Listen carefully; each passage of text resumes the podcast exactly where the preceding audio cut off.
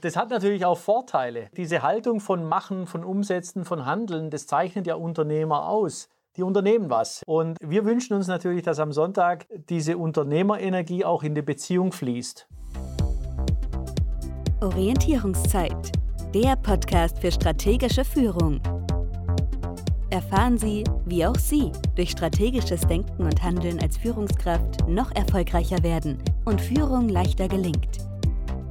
Und hier ist Ihr Gastgeber, der Führungsstratege Jürgen Wulff. Herzlich willkommen zur Orientierungszeit. Heute das erste Mal mit zwei Gesprächspartnern und zwar einem Ehepaar. Herzlich willkommen Sandra und Robert Hornsteiner, die Beziehungsexperten für Unternehmer und Führungskräfte. Schön, dass ihr dabei seid. Schön, dass wir dabei sein dürfen. Ganz herzlichen Dank für die Einladung, Jürgen. Ihr macht Beziehungsarbeit für Unternehmer und Führungskräfte. Meine erste Frage, haben es die denn besonders nötig? sie haben es vielleicht nicht besonders nötig, aber wenn sie bei uns sind, sind sie schon wirklich in Not und haben Schwierigkeiten miteinander in der Beziehung, wo es ihnen hilft, wenn jemand anders da ist, der ihnen Wege aufzeigt, da wieder rauszukommen. Ja, und gleichzeitig können wir schon sagen, Jürgen, dass natürlich der Druck, der Stress, äh, der Termindruck, auch der Verantwortungsdruck, den Unternehmer mitbringen, schon besonders ist. Und äh, deshalb haben wir genau uns auch darauf konzentriert und spezialisiert. Gab es da so eine Art Schlüsselerlebnis? Wie seid ihr darauf gekommen, genau das zu machen? War es ein persönliches Erlebnis in eurer Beziehung oder habt ihr bei guten Freunden das beobachtet oder war es so eine professionelle Beobachtung, dass ihr das bei befreundeten oder Ehepaaren beobachtet haben, die ihr durch eure Arbeit kennengelernt habt?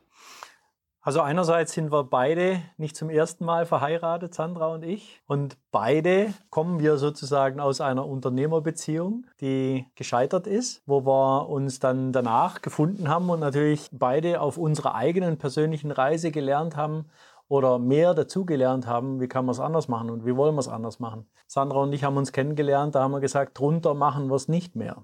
Das heißt, ein tiefes Commitment, gemeinsam auch diese Herausforderung zu wuppen.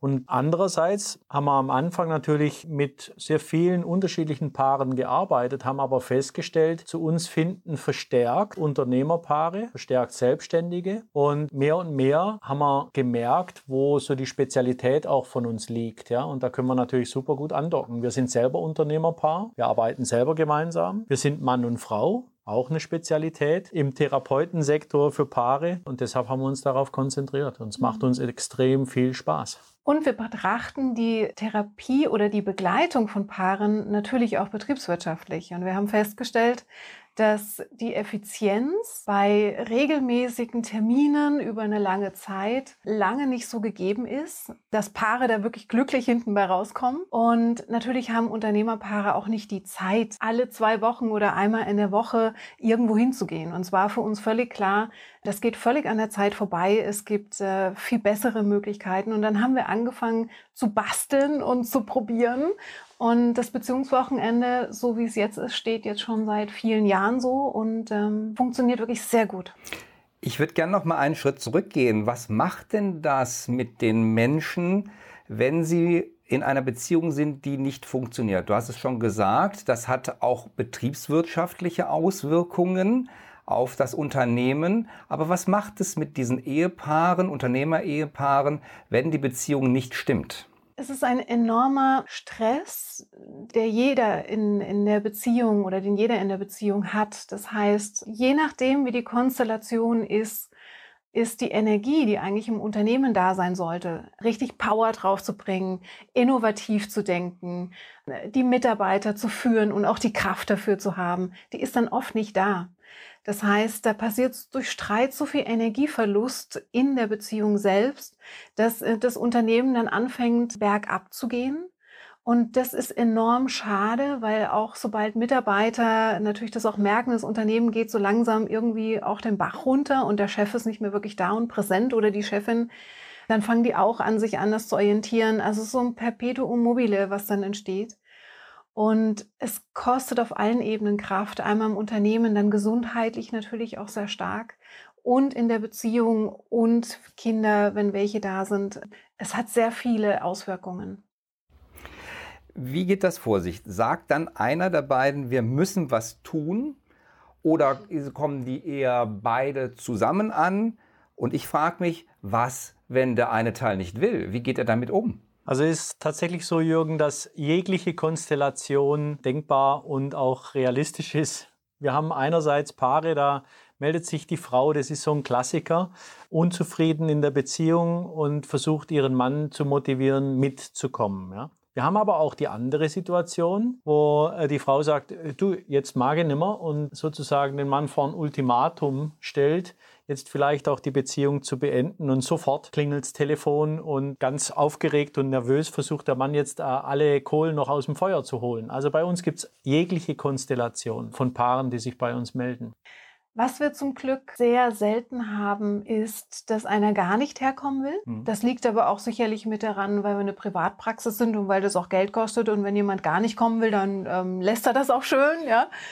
Aber es ist schon so, dass wenn so ein Wochenende beginnt, wir auch genau fragen, warum ist jemand da und was ist ihm wichtig. Und wenn wir merken, dass jemand nur mitgekommen ist, weil er nicht schnell genug Nein sagen konnte und der Partner ihn sozusagen am Halsband mitschleift, dann sind wir schon in der Situation an einem Punkt, wo wir erstmal das Commitment abholen und ihnen helfen, dass sie beide wirklich da sein wollen. Weil wenn einer ein Problem in der Beziehung hat, dann haben im Endeffekt doch beide ein Problem in der Beziehung. Und es ist wichtig, das dann zu lösen. Ansonsten würden sie früher oder später eh gegen die Wand fahren. Wie läuft das dann ab? Kommen die tatsächlich gleich zu dem Beziehungswochenende oder gibt es sowas wie einen ersten klärenden Termin, eine Auftragsklärung für euch? Wie muss ich mir das vorstellen? Es gibt beides, Jürgen. Die Vielzahl derer, die kommen tatsächlich zu Beginn am Freitagnachmittag, startet das Beziehungswochenende und kommen ohne vorab schon mal ein Gespräch geführt zu haben am Freitagnachmittag zu uns. Das ist tatsächlich schätzungsweise 70, 80 Prozent. Dann gibt es aber wiederum Paare, die natürlich einerseits sicher gehen wollen, mit wem haben sie es zu tun, und andererseits aber auch sich schon mal vorab sowas wie eine Druckentlastung wünschen im Sinne von Sofortmaßnahmen am Unfallort. So mag ich es mal beschreiben, ja. Und diese Sofortmaßnahmen am Unfallort, das können wir natürlich auch über einen Praxistermin oder über einen Skype-Termin klären, weil es ist tatsächlich so, toi, toi, toi, Gott sei Dank, sind die Beziehungswochenenden relativ stark ausgebucht, dass wir so einen Vorlauf von drei Monaten, vier Monaten im Moment haben. Und nicht alle Paare können diese Energie so lange halten, bis es dann vielleicht explodiert. Und deshalb bieten wir vorab schon mal Gespräche an, um da eine Druckentlastung oder die ersten Klärungen herbeizuführen. Aber das muss tatsächlich nicht sein. Es geht sehr gut auch ohne. Es ist tatsächlich nur, wenn ein Paar sagt, entweder wir wollen gerne euch persönlich vorher kennenlernen oder wenn ein Paar sagt, es geht uns so schrecklich, können wir vorher schon arbeiten, können wir schon anfangen. Von Freitagnachmittag bis Sonntag ein Beziehungswochenende, ein Therapiewochenende, an dem ich mit meiner Partnerin oder meinem Partner zusammen arbeiten muss. Es klingt ja wirklich nach Arbeit. Ist das nicht anstrengend? Jo. ja, Jürgen. Ja. ja, es ist anstrengend und ganz viele Paare atmen tatsächlich nach jedem Tag tief durch und sind platt, weil es natürlich emotional anstrengend ist und weil wir wirklich unser Ziel ist mit dem Paar alles aufzuarbeiten in kürzester Zeit, was im Moment, wir sagen dazu, wie Müllsäcke im Beziehungsraum liegt. Ja? Also alles, was stinkt, alles, was schwer ist, alles, was schwierig ist. Und da ist natürlich intensive Arbeit gefragt. Gleichwohl, das mag ich noch ergänzen, ist es oft so, dass es vielleicht eine Vielzahl von Einzelthemen sind, aber der Kern sind manchmal drei bis fünf wirklich knackige Themen. Und wenn wir die rausarbeiten können, wenn wir die klären können, dann, dann fällt es wie so eine Domino-Bausteinkette eins nach dem anderen um. Hm. Also es ist tatsächlich so, dass wir an dem Wochenende richtig die Platte putzen, was die Paare mitbringen. Und das Schöne ist aber, dass am letzten Tag, am Sonntag, äh, auf einer geputzten Platte es sich natürlich auch dann tanzen lässt. Also spätestens am Sonntag fängt es dann an, auch wenn es anstrengend war, die Leichtigkeit, es kommt wieder so ein neues Verliebtheitsgefühl auf. Wir können das total schön beobachten. Die Paare berühren sich dann wieder. Sie sind in der körperlichen Nähe, sie lachen wieder. Und das ist anstrengend, die Themen wirklich durchzugehen und die Platte zu putzen. Aber die Tendenz geht ja dann am Sonntag dahin, dass sie sich total freuen, dass sie das geschafft haben und dass nichts Schlimmes passiert ist, sondern dass sie jetzt so nah sind wie schon lange nicht mehr. Das klingt ja schon fast magisch, wenn ihr sagt, Mensch, Freitag beginnt ihr und am Sonntag, knappe zwei Tage später, klingt das schon wieder nach Verliebtheit, nach einer guten Beziehung. Wie macht ihr das? Habt ihr spezielle Techniken dafür entwickelt? Also wie kommt es zu so einer Veränderung innerhalb so kurzer Zeit? Und funktioniert das bei allen oder gibt es auch Misserfolge? Also wir fangen am Freitag damit an, dass das Paar auf eine schon sehr schöne Art und Weise sich austauschen kann, wie es ihnen überhaupt in der Beziehung geht und ergangen ist. Das hat zwei Gründe. Das eine ist, dass sie sich langsam wieder näher kommen, sich verstehen, auch die Sichtweise des anderen viel besser verstehen, seine Gefühle, seine Emotionen und wir natürlich so viel wie möglich erfahren von dem Paar. Das führt bei den Paaren schon dazu, dass sie weicher werden, dass sie sich wieder ähm, nähern, weil sie den anderen besser verstehen können und wieder sehen können.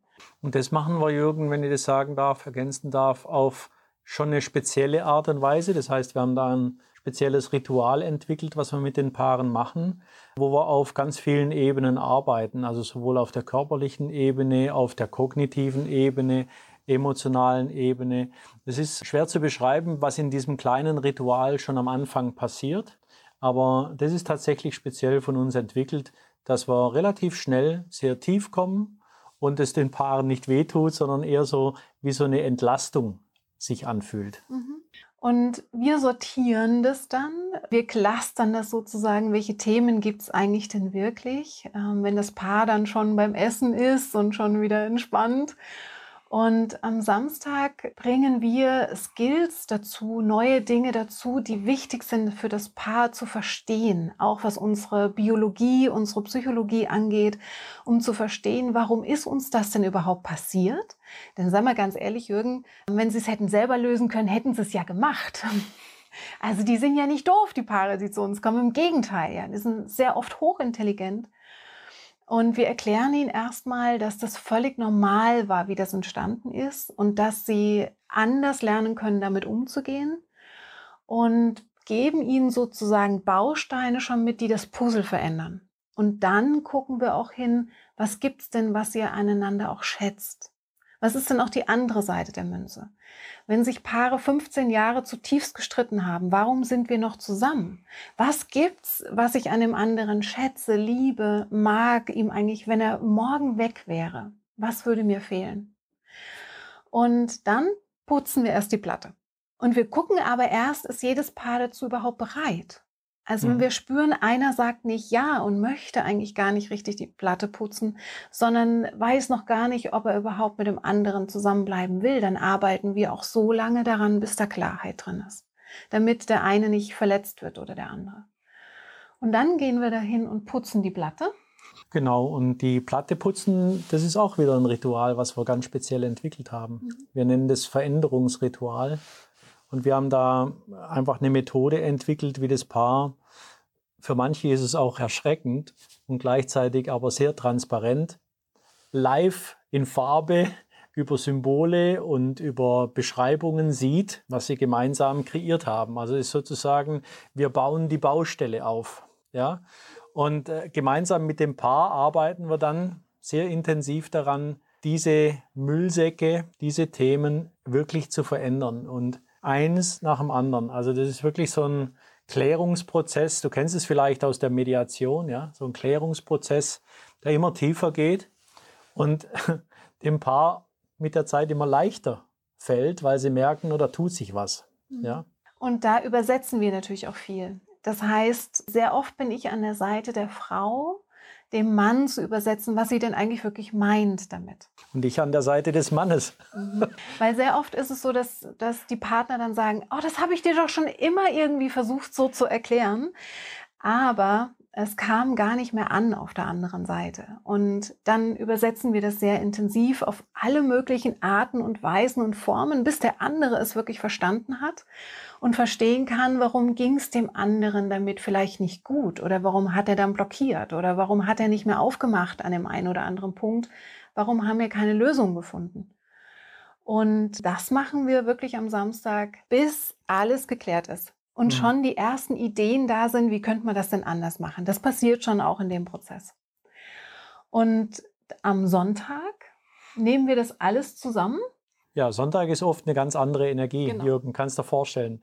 Wenn Sie dann am Morgen klingeln, ja, äh, dann freuen Sie sich schon auf den Tag. Und dann ist auch eher eine kreative Atmosphäre. Also einige, wenn nicht sogar fast alle Paare, laden wir dann ein, auch so äh, eine kleine Visionsarbeit zu machen, wie so eine Collage zu entwickeln, äh, wie sie sich ihre Beziehung zukünftig vorstellen und was sie anders machen wollen, was sie gestalten wollen. Und auch da haben wir ein spezielles Bild entwickelt. Wir nennen das das Inselmodell, weil gerade bei Unternehmern und Führungskräften oft so eine Vermischung stattfindet zwischen Berufsleben, Privatleben, persönlichem Wohlbefinden, Gesundheit, äh, alles Mögliche. Und wir sprechen da vom Inselmodell. Das heißt, wir laden die Unternehmer ein, zum Lebensunternehmer zu werden, sodass alles in diesem Inselstaat seinen Platz hat. Also du, Jürgen, sozusagen für dich als Jürgen deine eigene Insel hast. Ihr gemeinsam in der Beziehung eure Insel habt für die ihr beide verantwortlich seid. Und dann gibt es noch eine Unternehmensinsel, da gibt es noch eine Familieninsel. Und so kriegt es alles mehr Klarheit. Und diese Klarheit, die wird erarbeitet in einer Bildersprache. Das heißt, es entsteht eine Collage und es ist ein sehr kreativer, innovativer Prozess oft für Paare und das ist total schön. Wobei am Ende dann natürlich ein Projektplan steht. Wer macht was bis wann? Und es ist so, dass wir auf allen Ebenen an dem Sonntag auch nachprüfen mit manchmal, also das wissen die Paare in dem Moment nicht. Äh, wir fühlen, wie gehen sie dann in so einer Zusammenarbeit im Team damit um? Wie begegnen sie sich? Wie lassen sie sich ausreden? Streiten sie dabei? Ähm, ist es Teamarbeit oder macht jeder doch wieder nur seins? Wir testen sie dann auch ein Stück weit und wir brechen am Sonntag ihre Aufgaben auch so weit wie möglich runter, weil eins ist klar, Unternehmer haben jetzt nicht so viel Zeit, Unternehmerpaare, dass sie sagen könnten, oh, jetzt haben wir mal fünf Seiten aufgeschrieben, was könnten wir jetzt alles machen oder was müssten wir alles tun, damit es uns gut geht. Das wäre schwer sondern wir gucken tatsächlich, äh, wie können Sie mit Spaß und Freude im Alltag das integrieren, so dass Sie maximalen Erfolg daran haben. Gibt es dann nicht auch die Unternehmer, die so zielorientiert bei euch reinmarschieren und dann so denken, so, das ist jetzt ein Projekt, das müssen wir jetzt machen und jetzt mal ran und zack, zack, zack, Stufe 1, Stufe 2, Stufe 3. Gibt es so eine Einstellung bei Unternehmern und Führungskräften? Habt ihr das schon einmal erlebt? Es ist tatsächlich so, Jürgen, dass der ein oder andere so reinkommt, aber dann auch hoffentlich wieder so rausgeht. Weil äh, das hat natürlich auch Vorteile, Jürgen. Ja, diese, diese Haltung von Machen, von Umsetzen, von Handeln, das zeichnet ja Unternehmer aus. Die unternehmen was, ja. Und wir wünschen uns natürlich, dass am Sonntag diese Unternehmerenergie auch in die Beziehung fließt. Und da ist es gut, wenn man was tut, weil das ist ja genau das, was oft zu einer Misere führt, dass man glaubt, das ist selbstverständlich dass man glaubt, der Partner ist selbstverständlich, dass man glaubt, das Kochen ist selbstverständlich, das Putzen ist selbstverständlich, die Sexualität ist selbstverständlich. Alles ist irgendwie selbstverständlich für viele Paare im Laufe der Zeit und genau das ist ja das Problem. Deshalb sind sie ja in einer Beziehungskrise und es ist gut, wenn es nicht mehr selbstverständlich ist, sondern gemacht wird. Also Handlung passiert und deshalb genießen wir es auch so sehr, mit Unternehmern zu arbeiten. Ist eine andere, ein anderer Spirit. Oh ja, ich habe es kapiert, wie können wir es machen? ja. Sehr schön. Ich habe eben von Sandra gehört, du bist häufig bei der Frau und übersetzt. Also man braucht dieses weibliche und das männliche Element, höre ich daraus. Naja, man sagt ja so schön, wir kommen von unterschiedlichen Planeten und da ist ein bisschen schon was dran. Es ist natürlich so, dass ich mich als Frau noch mal tiefer in eine Frau reinversetzen kann und ein Mann sich natürlich noch tiefer in einen Mann reinversetzen kann. Also mach mal ein Beispiel, wenn es ähm, Probleme in der Sexualität gibt, in der Intimität, dann kann ich sehr bei einem Mann mitfühlen, wenn er zum Beispiel keine Erektion mehr hat. Aber ich war nie in der Situation. Ich hatte nie als Mann, als mit einem Penis eine Erektion. Dementsprechend kann ich es nicht bis in die Tiefe körperlich fühlen, was da wirklich passiert.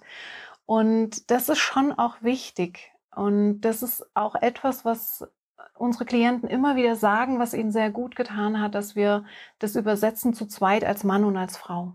Ja, und oft äh, ist es tatsächlich so, dass viele Missverständnisse auch daraus in der mhm. Beziehung äh, entstehen, weil jeder die Welt ein bisschen mit anderen Augen sieht. Und gleichzeitig geht es uns, deshalb arbeiten wir ja auch als Mann und Frau zusammen, schon auch darum, dass da mehr Verständnis füreinander entsteht. Und Deshalb ist es gut, wenn diese Übersetzungsarbeit stattfindet.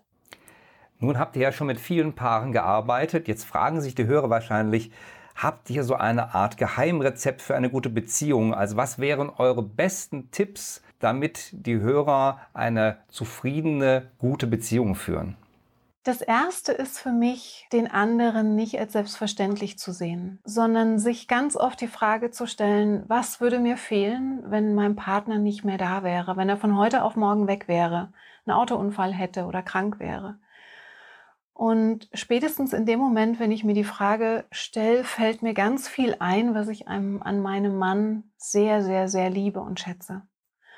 Und das macht mich wieder auf. Das macht mich auf, auch nach einem Streit vielleicht zu sagen, ach komm, komm, ich liebe so viel und es wäre so schade, da irgendwas zu gefährden oder kaputt zu machen.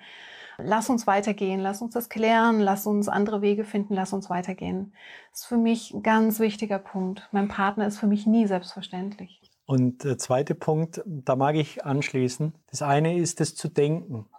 Mhm. Und das andere ist es wirklich auszusprechen. Also mein Tipp ist, die Wertschätzung, die Würdigung, die Achtsamkeit und den Respekt auch wirklich verbal, körperlich, nonverbal auszudrücken und, und diese Wertschätzung in die Beziehung zu bringen. Weil ganz, ganz viele Paare, die zu uns kommen und in einer Schräglage sind, vermissen genau das. Vermissen Wertschätzung, vermissen Nähe, vermissen Respekt.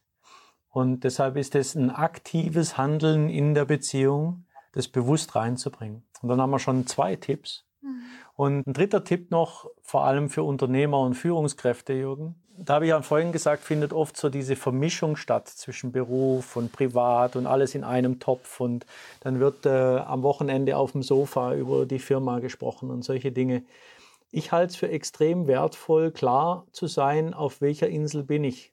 Weil dann habe ich kein schlechtes Gewissen. Wenn ich dann Sport mache, dann mache ich Sport und zwar für mich und habe nicht ein schlechtes Gewissen, weil ich jetzt gerade nicht in der Firma bin oder ein schlechtes Gewissen, weil ich gerade nicht bei meiner Frau bin. Aber wenn ich dann mit Sandra zusammen Abendessen gehe in ein schönes Restaurant, dann lasse ich das Handy auch zu Hause. Brauche ich nicht, weil ich habe äh, den wertvollsten Menschen an meiner Seite ja bei mir. Mhm. Und diese Klarheit zu haben, wann bin ich wo, dann habe ich auch in der Firma richtig Power, weil dann bin ich in der Firma. Und das ist genau das, was oft in Schräglage liegt, dieses Vermischen von ganz unterschiedlichen Feldern. Wenn ich aber weiß, in welchem Feld bin ich gerade aktiv, dann kann ich auch ganz präsent sein, brauche ich auch kein schlechtes Gewissen haben. Mhm. Jürgen, verträgst du noch einen Tipp? Gerne doch. Wir spüren ganz oft, dass Schräglagen auch dadurch passieren, dass die Paare wenig qualitative Zeit miteinander verbringen. Das heißt, sie sitzen dann vielleicht abends noch vom Fernseher und reden noch nicht mal darüber, jeder in seiner Ecke und bestenfalls noch mit dem iPad oder mit dem Handy auf dem Schoß. Und wir erleben das leider sehr oft. Und wir achten sehr darauf, dass die Paare, die bei uns sind, dass es nicht um die Menge der Zeit geht, sondern um die Qualität der Zeit. Und dass sie möglichst jegliche Fernseher mindestens aus dem Schlafzimmer schmeißen und ihre Zeit wirklich bewusst verbringen, rausgehen, zusammen sich bewegen, auch ein bisschen was erleben, wo Abenteuer mit drin ist, wo sie was Neues erleben, wo es Neues ausprobieren, weil es auch hormonell, biologisch nachgewiesen ist, dass der Körper nicht unterscheiden kann, ist jetzt diese leicht, das leichte Kribbeln vom Abenteuer, ist das jetzt wegen der Situation oder weil mein Partner so toll ist an meiner Seite? Und uns ist es ganz wichtig, dass die Paare die Zeit qualitativ nutzen. Das macht enorm viel. Jetzt habe ich mal eine ganz böse Frage. Streitet ihr euch denn niemals? nee, Jürgen, wir streiten nie. Doch. Also wir streiten uns gut und ordentlich. Ja. Und was sich bei uns verändert hat, wir hatten eine, eine Luxusbeziehung, nennen wir sie, weil wir von Anfang an gleich richtig ordentlich gestritten haben. Bei uns hat es gleich von Anfang an gerappelt ohne Ende. Ja. Und das war super, weil wir die Dinge gleich eingescheppert haben sozusagen. Wir haben gemerkt, es wurde immer kürzer. Also wenn es bei uns mal scheppert, dann wurde es immer kürzer. Wir haben irgendwann auch angefangen, Zeitlimits zu setzen für einen Streit. Was dann auch besonders lustig wurde, weil wenn ich noch trotzig war, habe ich dann gesagt, gut, wenn die Zeit gleich abgelaufen ist, muss ich mir was Neues suchen. Also Humor und Freude und auch mal streiten. Wir sind zwei auch temperamentvolle Menschen. Also wir haben auch ordentlich Feuer und manchmal sucht sich das Feuer auch irgendeinen Weg. Und das war bei uns durchaus auch in der Beziehung.